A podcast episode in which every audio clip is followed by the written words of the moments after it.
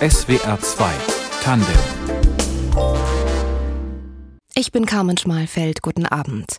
Er war atemberaubender Gitarrist, Bürgerschreck, musikalischer Grenzgänger und einer der schillerndsten Figuren seiner Generation, der US-amerikanische Musiker Frank Zappa. Heute vor 30 Jahren ist er gestorben. Sein Erbe? Eine mehr als 60 Alben umfassende Diskografie, bestehend aus teils schwer zugänglicher Musik, genauso wie großen Hits. Egal ob durch seine Musik oder sein teils exzentrisches Auftreten, Frank Zappa hat inspiriert. Unseren Gast heute in SWR 2 Tandem zum Beispiel. Und das nachhaltig. Herzlich willkommen, Wolfhard Kutz. Ja, schönen guten Abend. Was glauben Sie, wenn Sie so zurückgucken? Wären Sie heute die gleiche Person ohne Ihr musikalisches Idol? Nein. Die Musik von Frank Zappa hat mich äh, mein Leben lang begleitet und inspiriert mich äh, damit zu befassen und ein Festival zu entwickeln, was ursprünglich überhaupt nicht geplant war. Sie haben es gerade schon angesprochen. Sie haben noch zu seinen Lebzeiten ein Festival mitgegründet, das ausschließlich Frank Zappas Musik würdigt, die Seppernale in Bad Doberan in Mecklenburg-Vorpommern. Wie Frank Zappa zu ihrem großen Idol wurde, darüber reden wir gleich. Sie haben sich für unser Treffen heute auch ein paar Songs gewünscht, die wir zusammen hören. Hier jetzt direkt der erste Frank Zappa und Mothers. Warum der Song? Ich hatte mal eine Sendung, als ich 17 Jahre alt war, im Norddeutschen Rundfunk gehört. Die Sendung habe ich heimlich gehört, weil ich äh, in einem Elternhaus aufgewachsen bin, wo man westliche Musik nicht hören durfte. Und dort wurde unter anderem dieser Song gespielt und das hat mich gleich begeistert. Und äh, den habe ich so oft gehört, dass ich mir gesagt habe, von diesem Musiker möchte ich noch mehr haben. Wissen Sie noch, was es genau war, was Sie bei Cletus, Aretus, Aritis so begeistert hat? Man weiß nicht, was kommt als nächstes? Das war ja das Überraschende. Und diese, diese Disharmonie war für mich eine andere Art von Harmonie. Und das hat mich begeistert. Das ist ja auch heute so, dass Menschen, die sich mit Zappa nicht äh, beschäftigt haben, oft sagen, ja, das hört sich ja an, als wenn da irgendwo jemand probt. Und äh, wenn man einmal den Zugang gefunden hat, und der war bei mir gleich da, dann hat man ein ganz anderes Verhältnis, ein ganz anderes Verständnis zu dieser Musik.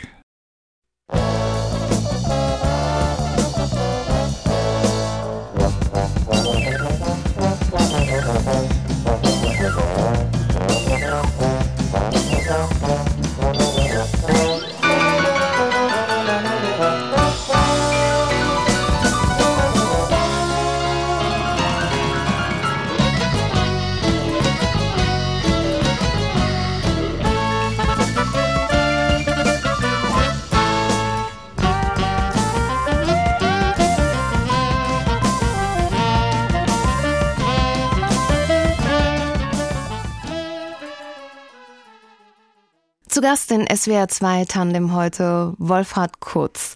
Großer Verehrer von Frank Zappa und einer der Gründer der Zappernale, eines Musikfestivals zu Ehren des Ausnahmemusikers. Sie sind Jahrgang 1955 und in der DDR aufgewachsen. Wie sind Sie überhaupt erstmals auf Frank Zappas Musik aufmerksam geworden? Ich habe von einem Freund eine Schallplatte bekommen, die hieß Burnt Winnie Sandwich. Und ich habe diese Platte noch auf einem Monogerät aufgenommen und habe dort schon gefühlt, hier steckt viel mehr dahinter. Das muss ich mir irgendwann mal in Stereo anhören. Wie alt waren Sie da? Da war ich gerade 17 Jahre alt und ich war so begeistert von der Musik, dass ich sie fast jeden Tag hörte die erste Zeit. Und das hat mich inspiriert, mich mehr mit Frank Zappa zu beschäftigen. Und ich habe dann auch relativ schnell rausgefunden, dass er in Amerika auch als äh, systemkritisch gilt, dass er auch so als Bürgerschreck gilt, aber äh, sehr intelligent ist und auf eine Art und Weise gegen die Verhältnisse in Amerika rebelliert, dass er nicht eingesperrt werden kann. Und das habe ich mir so, so als Vorbild genommen. Auch wegen Ihrer eigenen Situation in der DDR damals? Ja, auch wegen meiner eigenen Situation in der DDR. Ich bin ja in einem politischen Haushalt aufgewachsen, wo Westmusik nicht erlaubt war und verpönt war und wo ich dann auch immer vorsichtig agieren musste. War es gefährlich, solche Musik zu hören? Es war nicht gewünscht und äh, es hat dem System nicht gefallen. Ich habe später in meinen Stasi-Akten gelesen, dass ich äh, ein dekadenter Jugendlicher bin, der vom Westen beeinflusst wurde und die Musik von Frank Zappa verbreitet und dass man mich eliminieren müsste. Also ich war dem System ein Dorn im Auge.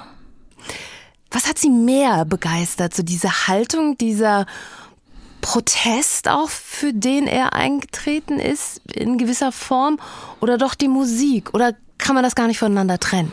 Das kann man schwer voneinander trennen. Natürlich war es die Musik. Wenn die Musik nicht im Vordergrund gestanden hätte, dann hätte mich die Art und Weise vom Protest auch nicht interessiert. Es gab ja viele andere Leute, die auf ihre Art protestiert haben.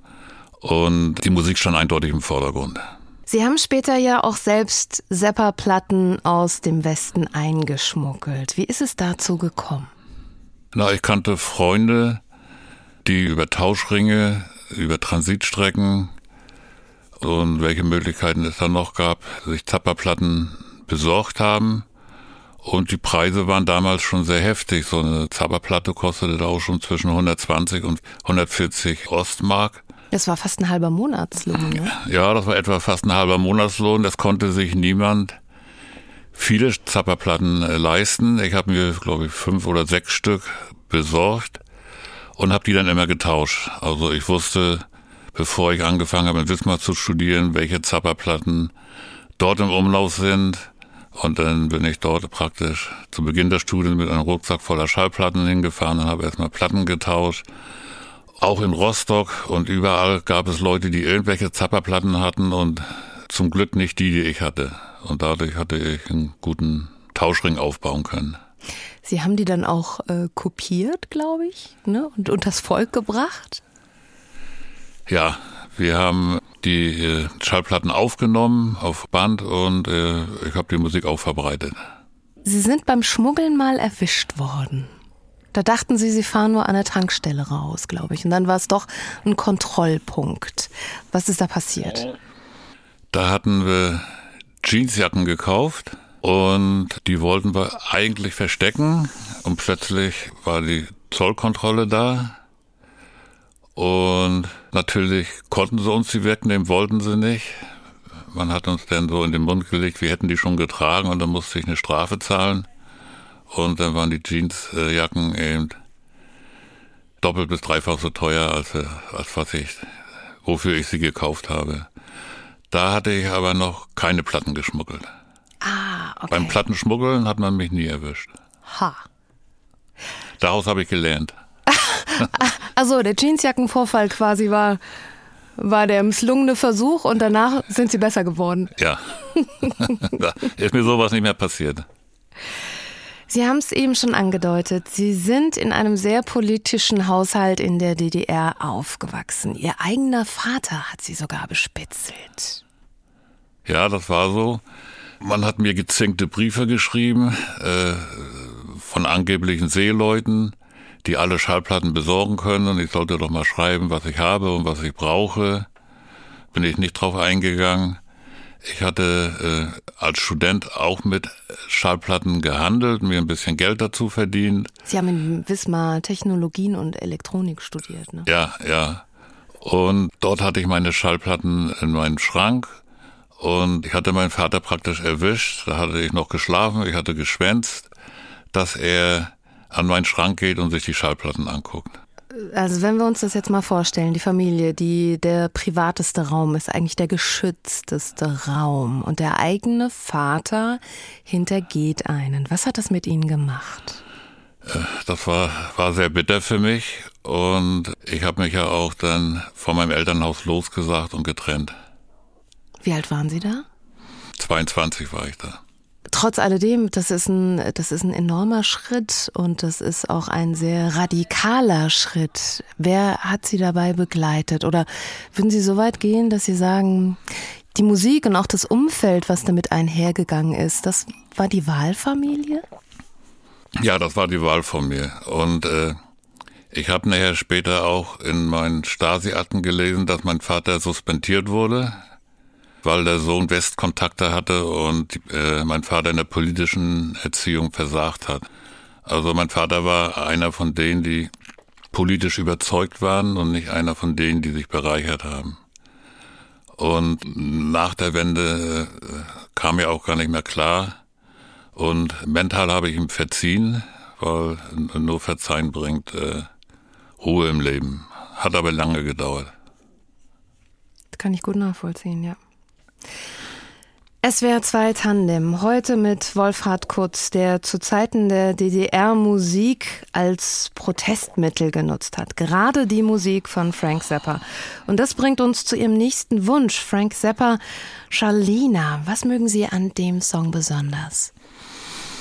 Ja, das war, glaube ich, meine dritte äh, Zappa-Platte und ich fand das gut, dass er so kontrastreiche Musik gebracht hat. Also er hat ja auch eine Schallplatte rausgebracht, Ruben and the Jets, wo er nur Schnulzen gebracht hat. Und die Schnulzen waren ja das totale Kontrastprogramm zu dem, was er sonst gemacht hat. Und diese, diese Abwechslung, die fand ich sehr schön. I would be so delighted. I would be so delighted. If they were just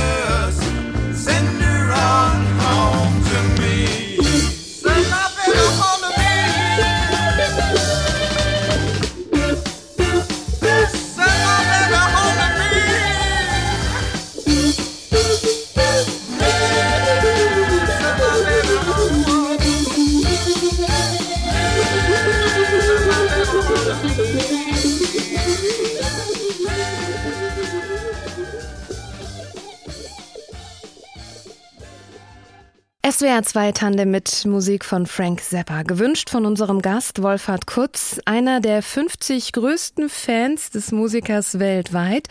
Kommen wir zu einem berühmten Foto von Frank Zappa. Mit runtergelassener Hose auf der Toilette. Dieses Bild hat früher zahlreiche WG-Wände geschmückt.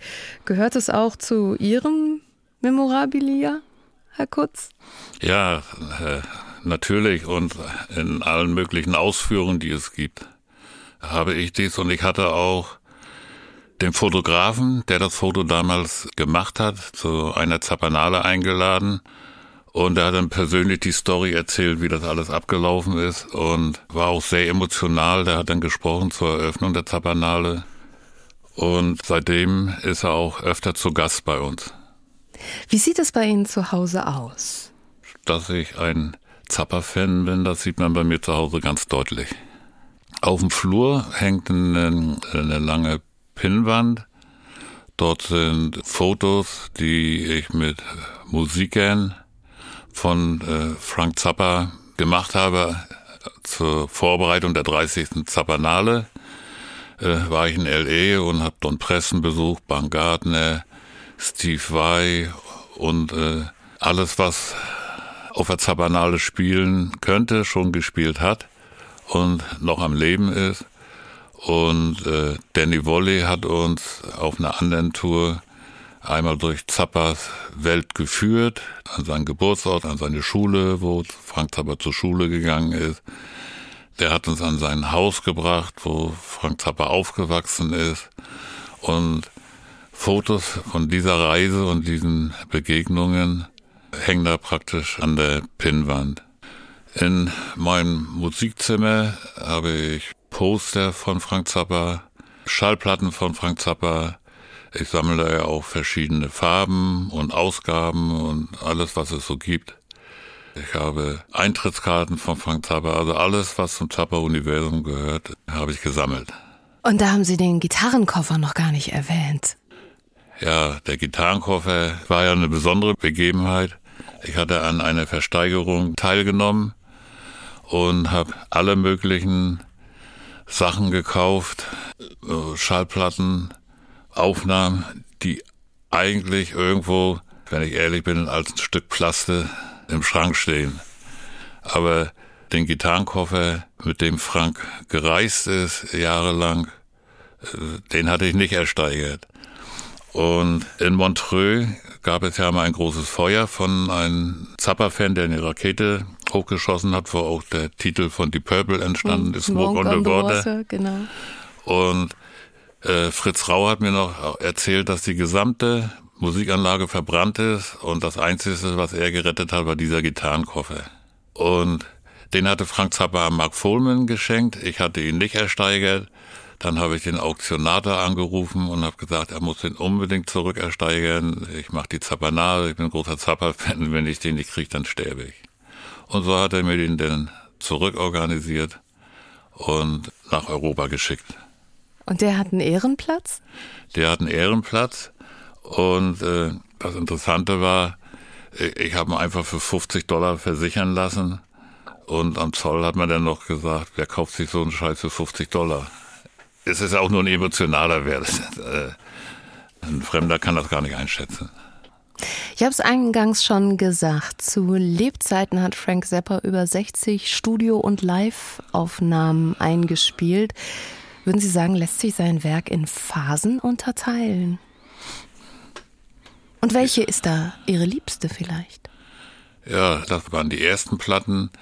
Ich glaube, im Februar 70 war ja die Burn Winnie Sandwiches erschienen. Freck Out, mit Freck Out fing es an. Das war so die Rockphase mit den Mothers of Invention, die ging so bis in die 70er Jahre hinein. Äh, dann gab's die Phase der klassischen Musik.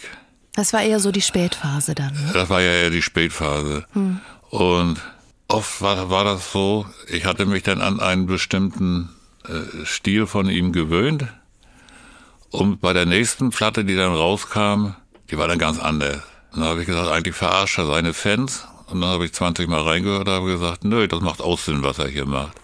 Also das war nicht ganz einfach, immer dem Wechsel, den er von Platte zu Platte gebracht hat, zu folgen. Das hat er schon herausgefordert. Wie haben Sie sich das dann immer erschlossen? Durch mehrmals anhören und, und drauf konzentrieren. Da hat sich das dann für mich wieder erschlossen. Also hat immer, bei manchen Platten hat es gedauert.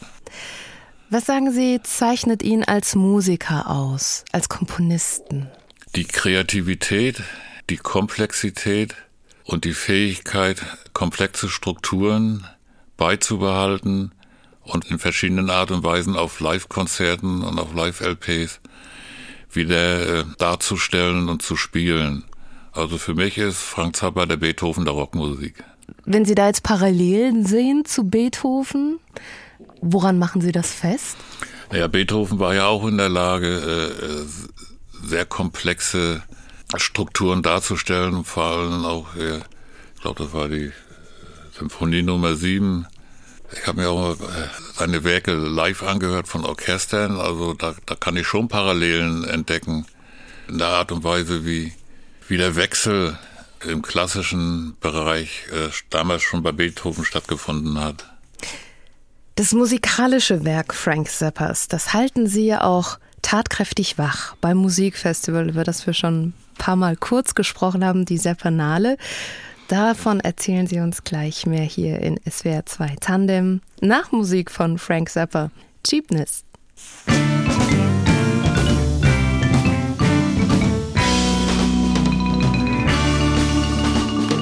I ate a hot dog. It tasted real good.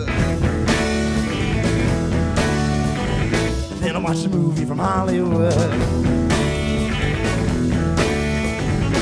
I ate a hot dog, it tastes real good. Then I watched a movie from Hollywood.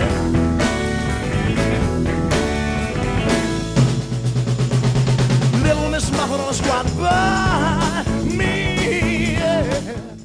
Frank Zappa und Cheapness hier in SWR 2 Tandem. Den Song hatten Sie sich gar nicht gewünscht. Den hat unser Musikredakteur für den Abend heute und unser Gespräch ausgesucht. Und dann haben Sie jetzt gerade gesagt, ach, während der Song gelaufen ist, das war eines meiner Lieblingsstücke, als ich selber Disco veranstaltet habe. Ja, ich habe mal eine Zeit in Rerik äh, Diskotheken veranstaltet. Dort habe ich damals immer vorwiegend Musik von Black Sabbath und Frank Zappa gebracht und äh, Santana.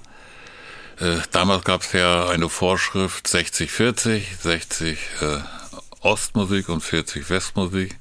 Ich habe, glaube ich, 95,5 gebracht oder so.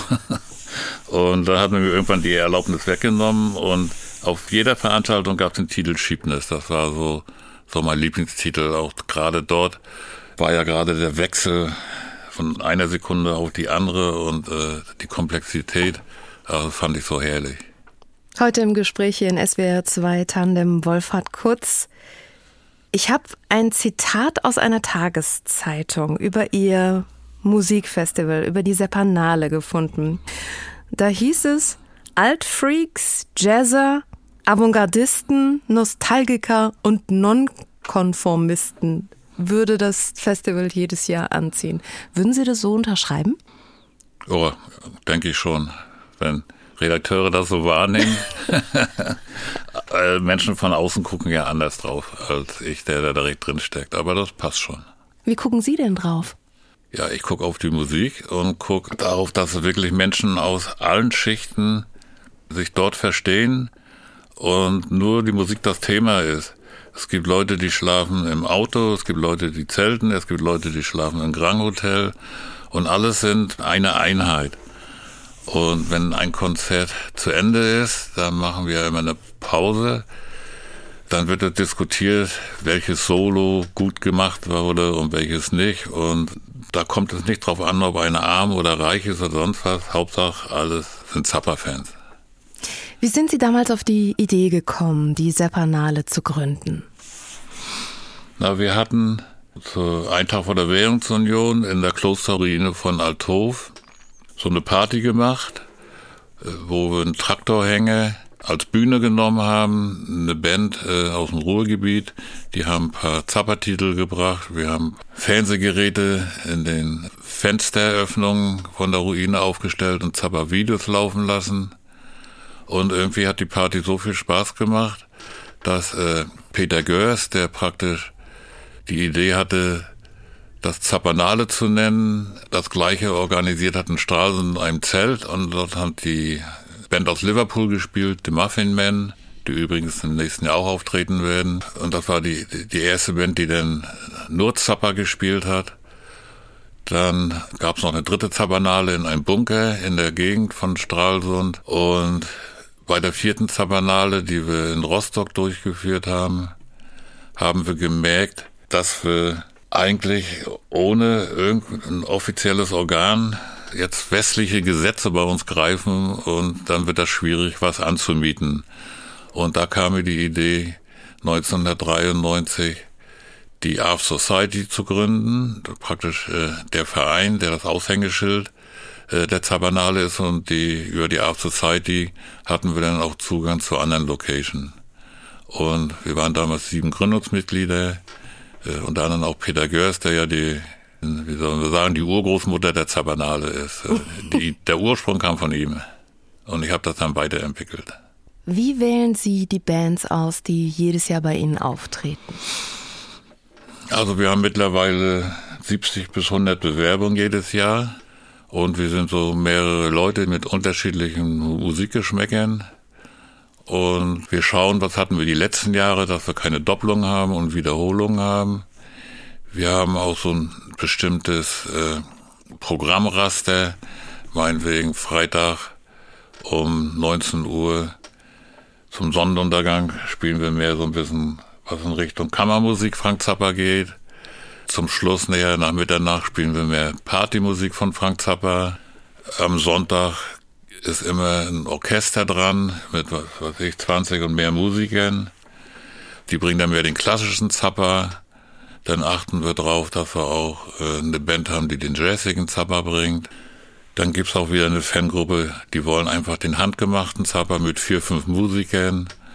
Dadurch entsteht auch ein Programm, was sehr kontrovers ist es gibt Fans, die sagen, das ist gut und das andere ist taucht nichts. Da gibt es Fans, die sagen, nee, das andere ist gut und das andere brauchen wir nicht. Und solange nicht alle Menschen das Festival gut finden, weiß ich, ich habe es richtig gemacht. Ich frage jetzt mal ganz provokant nach. Wie sieht's denn eigentlich aus mit Ihrem Publikum? Altert das einfach weiter?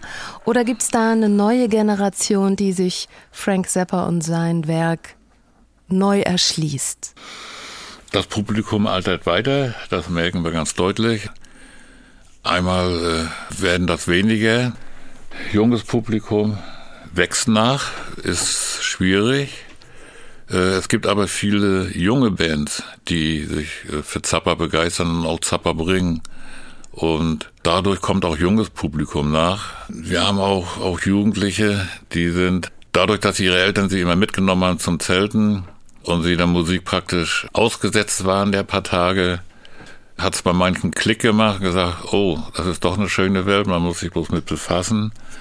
Und wir haben auch junges Publikum, das eben durch ihre Eltern zu Zappa-Fans geworden sind. Und wir halten ja auch bewusst für Schüler und Studenten die Karten sehr günstig. Das tragen natürlich die, die äh, Besucher, die mehr Geld haben, automatisch mit durch, durch höhere Preise. Der Name des Festivals Zappanale, das war einmal tatsächlich auch aufgrund dieses speziellen Namens, der ja ganz klar hinweist auf den Künstler, des Musik da gefeiert wird, bedroht. Anfang der 2000er Jahre. Ich spiele da an auf einen Prozess, den die Witwe Gail Zappa damals gegen sie angestrengt hat. Wie war das für Sie, diese Zeit? Ja, die Zeit war, war schon herausfordernd. Wir hatten ja 2003 ein Denkmal in Bad Doberan eingeweiht. Das war auch ein Prozess, der über mehrere Jahre ging. Am Anfang war ich da, äh, war ich dagegen. Ich wollte nichts von Urkunden und Denkmälern und sowas wissen. Das, das hatte aber mit der DDR-Zeit zu tun. So, und als dieses Denkmal eingeweiht wurde, hatte ich Gel eingeladen und dann fing sie an zu streiten. Das ist ein Verbrechen an die Art Society Verbrecher und so weiter. Parallel ging dann der Prozess los. Der hat sich über sechs Jahre hingezogen, von einer Instanz äh, äh, zur nächsten Instanz. Ich hatte da gute Anwälte. Und das ging dann bis zum Bundesgerichtshof. Und der Bundesgerichtshof hat dann ja zur Witwe gesagt, also Zappa hat so viel Noten aus allen Bereichen geklaut und, äh, und in seiner Musik präsentiert. Man wisse gar nicht, was sie wolle. Dann also sie wollte ursprünglich ihnen die Nutzung des Namens verbieten. Ja, ja, sie wollte die Nutzung des Namens verbieten. Sie wollte 100.000 äh, Dollar jedes Jahr haben und wollte selbst festlegen, welche Bands dort auftreten. Also voll, vollkommen sinnlos. Was hat das mit Ihnen gefühlsmäßig gemacht damals? Oh, das war schon eine Belastung. als ich das Urteil dann hörte, hat mich dann jemand angerufen, da war ich gerade auf dem Jakobsweg. Da war ich natürlich glücklich, dass das so ausgegangen ist. Es kommt dann noch dazu, äh, die Gel hat ihre Marke in Deutschland nicht geführt. Also äh, äh, sie sagt zwar, sie hat eine, hat aber nie was gemacht. Das wurde ihr dann gesperrt und es ging sogar so weit, weil sie ihre meine Anwaltsrechnung nicht bezahlt haben, dass Taschenpfändung angeordnet war, wenn sie nach Deutschland kommt. Ein unschöner Ausgang für jemand, mit dem man ja eigentlich gemeinsame Ziele hatte.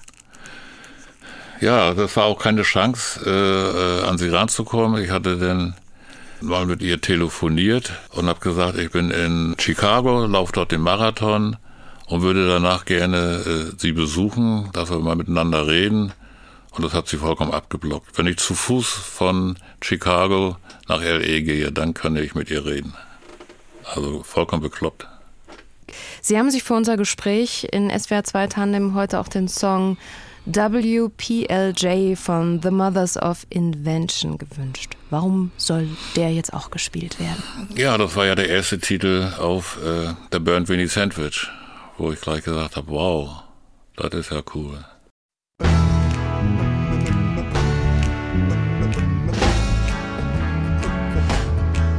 I say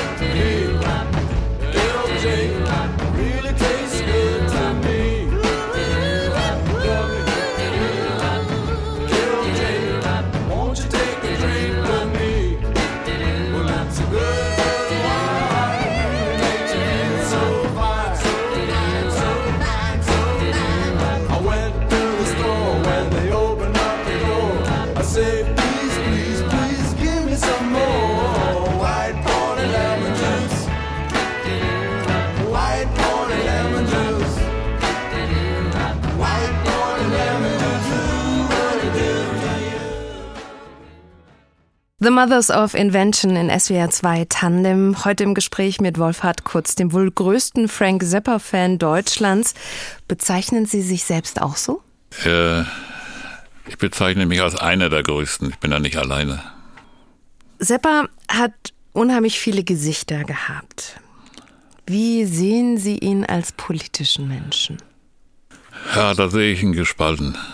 Er hatte ja mal so eine Phase gehabt, Frank Zappa vor Präsident. Oh ja, das war kurz vor seiner Krebserkrankung. Ja, ja. Kurz vor seiner Krebserkrankung. Ich glaube, das haben die Fans nicht alle ernst genommen. Er, er hat zwar äh, coole politische Ansätze gehabt, aber die Politik zu verstehen und äh, in der Welt politisch tätig zu werden, das ist, ist aus meiner Sicht für einen Musiker fast unmöglich, weil das eine ist die Welt, in, in der man musikalisch lebt und die politische Welt ist ja aus meiner Sicht eine Katastrophe. Jetzt war es ja so, dass er gerne mal konfrontiert hat, gereizt hat. Und trotzdem war er recht spießbürgerlich fast schon, kann man sagen. Ne? War beispielsweise strikt gegen Drogen, was ja in seinen Texten oft gar nicht so wirklich äh, rausgekommen ist. Na, es gab ja mal äh, eine Aussage von seinen Musikern, die gesagt haben, eigentlich müsste man Franz Zappa aus der Band schmeißen, weil er der Einzige ist, der keine Drogen nimmt. Und da war er sehr konsequent. Und ich glaube, um die Komplexität und die Schwierigkeit seiner Musik umzusetzen, weiß ich nicht, ob das mit, mit Drogen möglich ist. Äh, es gab ja viele Musik, die unter Drogen entstanden ist, äh, in der Rockmusik. Die war aber nicht so kompliziert. Die war auch schön und war anders und, und, und, und kam auch gute Sachen raus. Aber ich glaube, die Noten, die Frank Zappa gefordert hat, er war ja auch ein Workaholic. Er, hat ja auch kaum geschlafen und nur gearbeitet. Und das konnten auch nur wenige Musiker bringen. Und das passte nicht zu Drogen. Er war auch ganz konsequent und hat sogar den, den Leute rausgeschmissen. Mhm. Ich würde ganz gerne noch mal kurz auf ähm, den politischen Frank Zappa zu sprechen kommen, weil Sie meinten, Sie sehen das schon ambivalent. Was war denn das, wo Sie sagen, boah, da kann ich nicht mitgehen, da bin ich anderer Auffassung? Das hat eher damit zu tun, dass ich mich äh, der Politik abgewandt habe. Das, was ich in der Welt erlebt habe, auch damals erlebt habe, ist so, so ambivalent, dass es da schwierig ist, überhaupt noch zu sagen, das ist gut, das ist schlecht, es ist wie es ist und da lasse ich gar nicht mehr so viel an mich ran, weil, weil ich der Meinung bin, die, die Menschheit weiß zum Teil gar nicht, was sie tut. Rührt daher auch, dass sie so wahnsinnig viel machen? Also wir haben es jetzt schon ein paar Mal kurz zwischendrin gehört, Marathon gelaufen, Jakobsweg gelaufen. Dann sind sie selbst Unternehmer, haben eine IT-Firma, weit über 100 Angestellte. Nebenbei machen sie noch ein Musikfestival. Das ist doch auch sehr, sehr viel.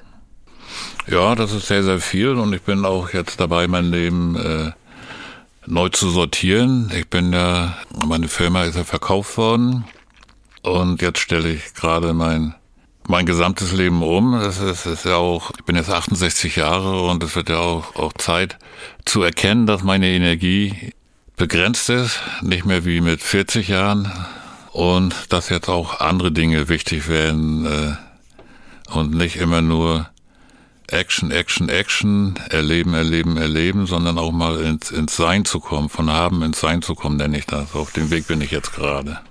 Wie wichtig wird da die Musik von Frank Zappa für Sie bleiben? Die Musik von Frank Zappa wird für mich immer wichtig bleiben. Ich kann auch sagen, ich habe mit der Zappanale mir meine Jugendträume erfüllt. Ich hatte ja bei den ersten Zappanalen schon The Mothers of Invention auf der Zappanale mit Don Preston, Bangana und Jimmy Carl Black. Ich hatte bis auf Steve Vai alle Musiker, die mich begeistert haben, fast alle auf der Zappanale. Für mich ist die Zappanale jetzt so ein, ein rundes Ergebnis. Und wie es weitergeht, das, das werden wir sehen. Wir haben ja nach Corona in der Veranstaltungsbranche äh, mit vielen Schwierigkeiten und Unwägbarkeiten zu kämpfen. Die 70.000 Menschen haben das Veranstaltungsgewerbe während der Corona-Zeit verlassen. Das schlägt sich auch auf die Logistikpreise durch, das schlägt sich auf alles durch. Ich habe auch während meiner Unternehmerzeit immer so ein Teil meines Lohnes in die Zabanale gesteckt. Das waren so 60, 70.000 Euro pro Jahr. Das fällt jetzt weg. Jetzt arbeite ich mit Förderung. Es wurde ja ein Förderfonds aufgelegt von der Claudia Roth, äh, den wir beantragen. Also die Wirtschaftlichkeit äh, steht auch in den Sternen mit der Zabanale. Das wird die Zukunft einfach zeigen, ob die Menschen das bezahlen können oder wollen.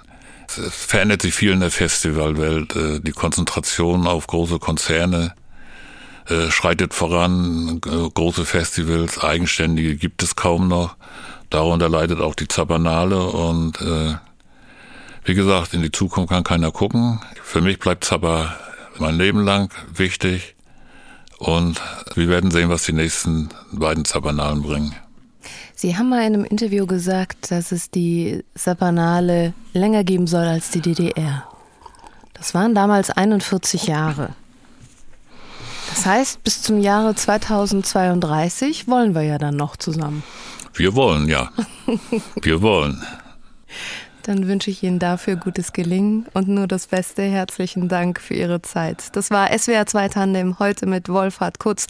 Redaktion der Sendung Fabian Elsässer, Musikauswahl Moritz Schelius.